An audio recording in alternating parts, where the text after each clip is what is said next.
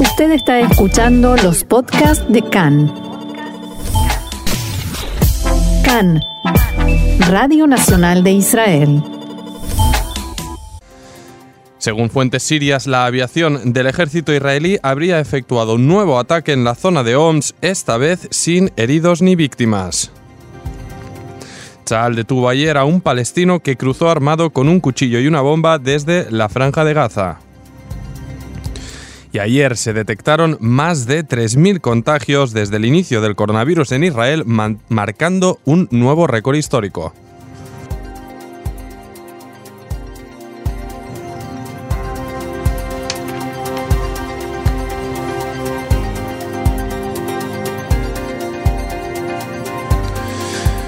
Bien, arrancamos con esta información que nos llega de Siria, donde la agencia oficial de noticias del país informó en la noche de ayer que los sistemas de defensa aérea se habían activado contra objetivos hostiles en la zona oriental de la ciudad de Homs. Según una fuente militar, aviones de la Fuerza Aérea Israelí dispararon misiles contra el aeropuerto T-4. Conforme a lo informado por esta fuente, el ataque habría ocurrido cerca de la base estadounidense ubicada en la frontera sirio-iraquí. Solo se han registrado daños materiales causados por el ataque. Además, recordamos que previamente, en la madrugada del lunes, se informó que dos soldados sirios murieron y otros seis, siete quedaron heridos a causa de un ataque adjudicado a Israel en la ciudad de Damasco. Esta fuente señaló que el ataque estaba dirigido a puestos avanzados del ejército sirio y que la mayoría de misiles disparados fueron interceptados por los sistemas de defensa aérea.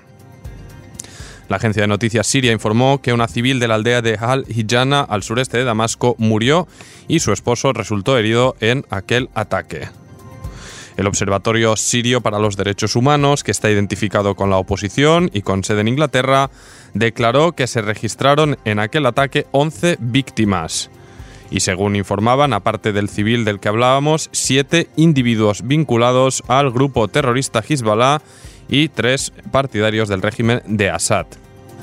Por su parte, el portavoz del ejército israelí, Hidai Silverman, se refirió al ataque de anoche en Siria, atribuido a Israel nuevamente, y dijo que las fuerzas de defensa de Israel están trabajando para asegurar los objetivos estratégicos con la ayuda de una serie de acciones. Y también desde Chal, el ejército israelí informó esta mañana que ayer detuvo por la noche a un palestino que intentó cruzar la frontera desde el sur de la franja de Gaza hacia Israel y que tenía en sus manos una bomba y un cuchillo. La portavocía alertó que se detuvo un intento de ataque terrorista y confirmó que el objeto sospechoso encontrado era un artefacto explosivo. El sospechoso cruzó a territorio israelí por el terreno adyacente a la comunidad de Ein Ashlosha fue detenido cerca de la valla de seguridad. Desde Chal informaron que el individuo fue llevado a interrogatorio de inmediato. Y el incidente ocurre tan solo dos días después de que Israel y Hamas acordaran un nuevo alto al fuego tras semanas de lanzamientos de artefactos incendiarios y misiles desde Gaza y bombardeos de Chal e a infraestructuras militares del grupo islamista en la franja. Seguimos con asuntos palestinos porque una fuente del aparato de seguridad israelí comentó a Khan ayer por la noche que se están enviando mensajes desde la autoridad palestina para renovar la coordinación de seguridad con el ejército israelí en la margen occidental. La coordinación de seguridad se detuvo hace tres meses y medio por, por decisión directa del presidente Mahmoud Abbas tras la fijación del 1 de julio como fecha para aplicar la anexión de asentamientos y territorios. Si bien el plan de anexión finalmente no se puso en marcha, la coordinación por ahora no se restauró. Esta fuente comenta que desde la autoridad palestina quieren retornar a la situación previa a la rotura de relaciones.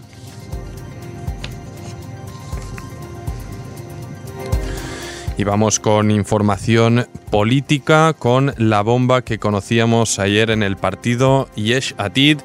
Y es que el parlamentario Ofer Shelah, del, de Yesh Atid obviamente, realizó en las últimas horas esta sorpresiva declaración pública en la que anunció que exigió al líder del partido, Yair Lapid, la realización de elecciones primarias y que le comunicó que él tiene intención de presentar su candidatura. Ofer Shelah dio a conocer en un comunicado que en estos días expresé a Yair Lapid la urgente necesidad de renovar la imagen del partido antes incluso de las próximas elecciones. Esto debe comenzar con elecciones primarias abiertas de inmediato para el puesto de jefe del partido. Yo presentaré mi candidatura y me alegrará que haya otros. Shelah continuaba en el comunicado que difundió en su página personal de Facebook explicando que cuando se creó Yeshatid se estableció que esas elecciones, las primarias, se realizarían antes de las elecciones a la Knesset número 21.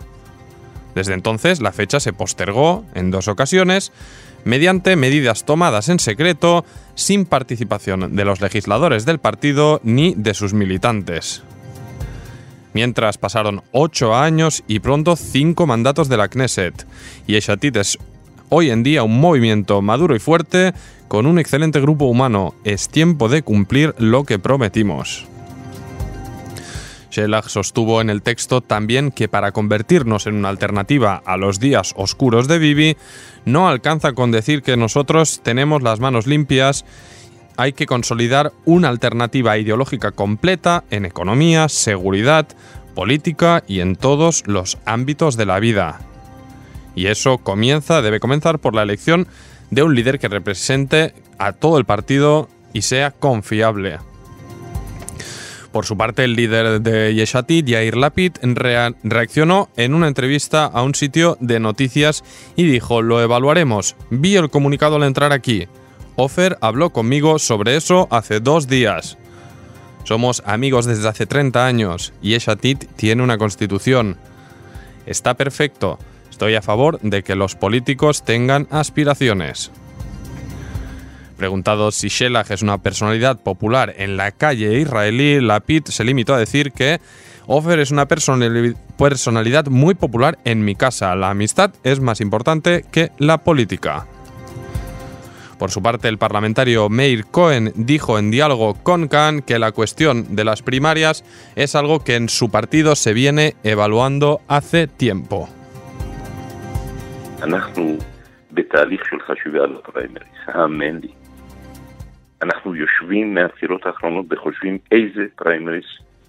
Estamos en un proceso de reflexión sobre las primarias, decía Meir Cohen. Desde las últimas elecciones estamos pensando qué elecciones primarias haremos. Hemos nombrado dos personas para que estén a cargo del tema, hay un trabajo ordenado y surgen distintas opciones. De todos modos, estamos evaluando.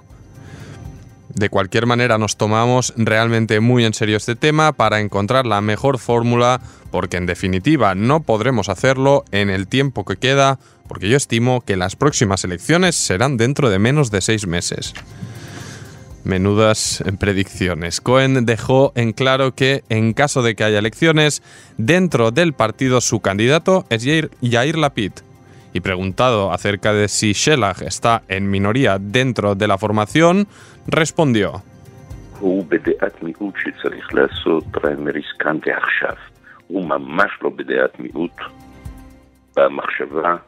Está en minoría respecto a que hay que llevar a cabo elecciones primarias aquí y ahora. No está para nada en minoría en la idea de que un partido de gobierno debe hacer primarias.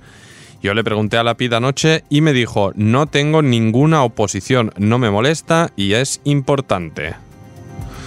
Desde el servicio de noticias de Cannes se informó también que se está generando también la exigencia de que se lleven a cabo primarias para elegir la lista de Yeshatid de candidatos para la Knesset y de hecho se realice un procedimiento democrático para el liderazgo y todos los cargos del partido.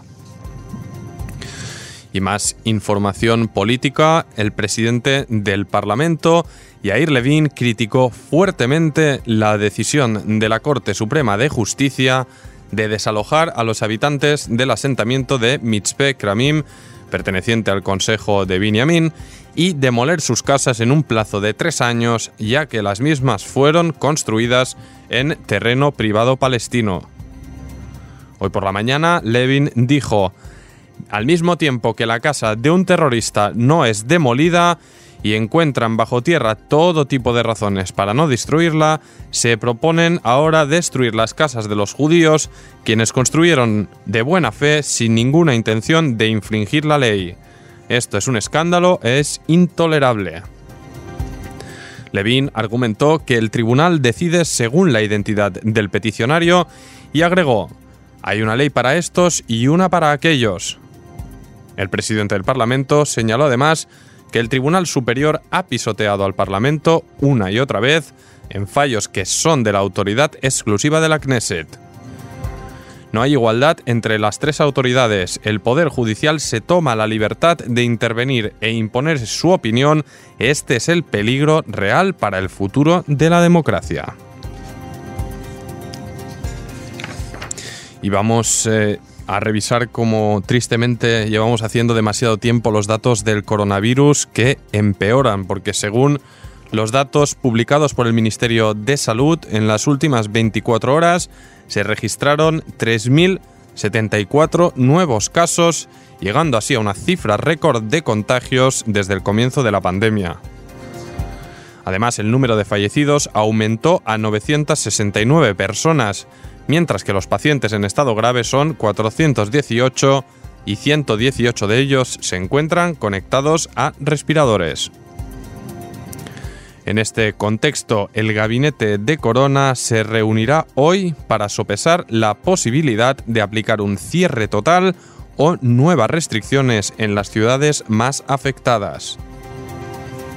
Un funcionario del gabinete de coronavirus dijo a Cannes que a la luz de estas últimas cifras el gabinete se verá obligado a tomar medidas más restrictivas con relación a las ciudades con mayores índices de contagio. En sus palabras dijo, es posible que estas cifras impulsen una nueva demanda de cierre o de estrictas restricciones a nivel nacional y no solo en las ciudades rojas. El coordinador nacional para la lucha contra el corona, el profesor Ronnie Gamzo, dijo que si hasta el 10 de septiembre no se produce un cambio en el número de casos diarios, habrá restricciones, pero en todo el país.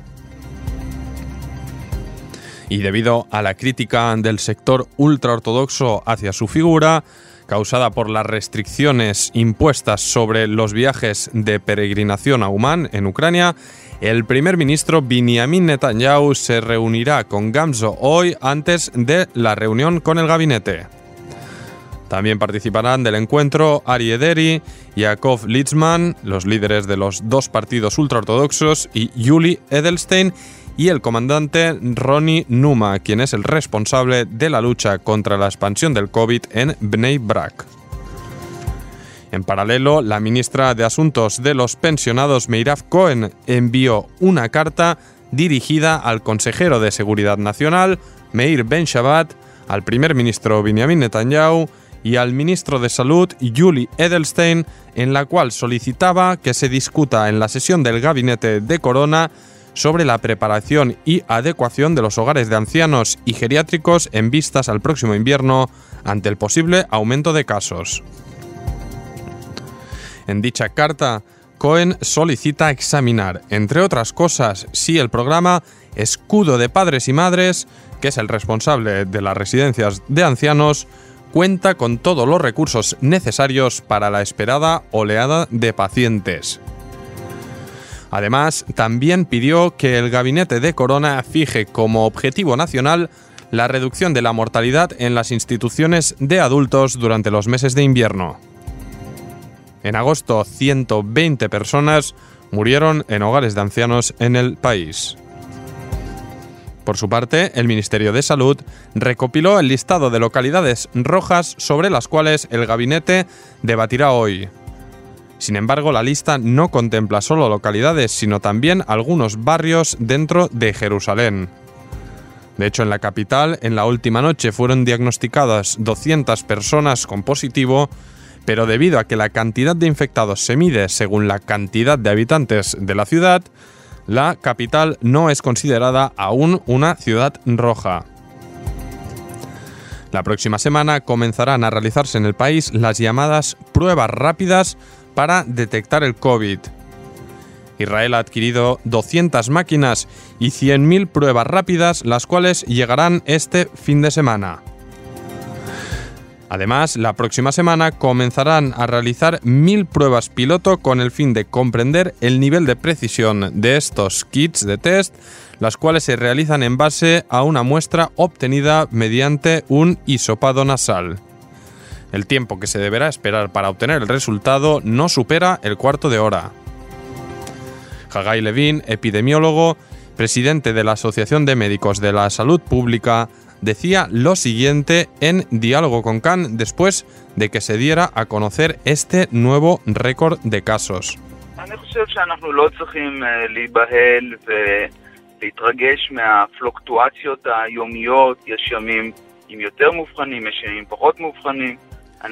Creo que no debemos asustarnos ni alarmarnos por las fluctuaciones diarias. Hay días con más casos, días con menos. En definitiva, debemos preocuparnos por la posibilidad de que la tendencia a la estabilidad que teníamos pase a ser una tendencia al aumento. Y eso es muy posible. La cantidad de enfermos graves todavía es alta, pero aún no tanto como para llevar al sistema sanitario a una situación de insuficiencia. Y por tanto, incluso con los datos de hoy, hay que manejarse con frialdad, no reaccionar con improvisaciones, sino mediante un plan, un programa de trabajo organizado.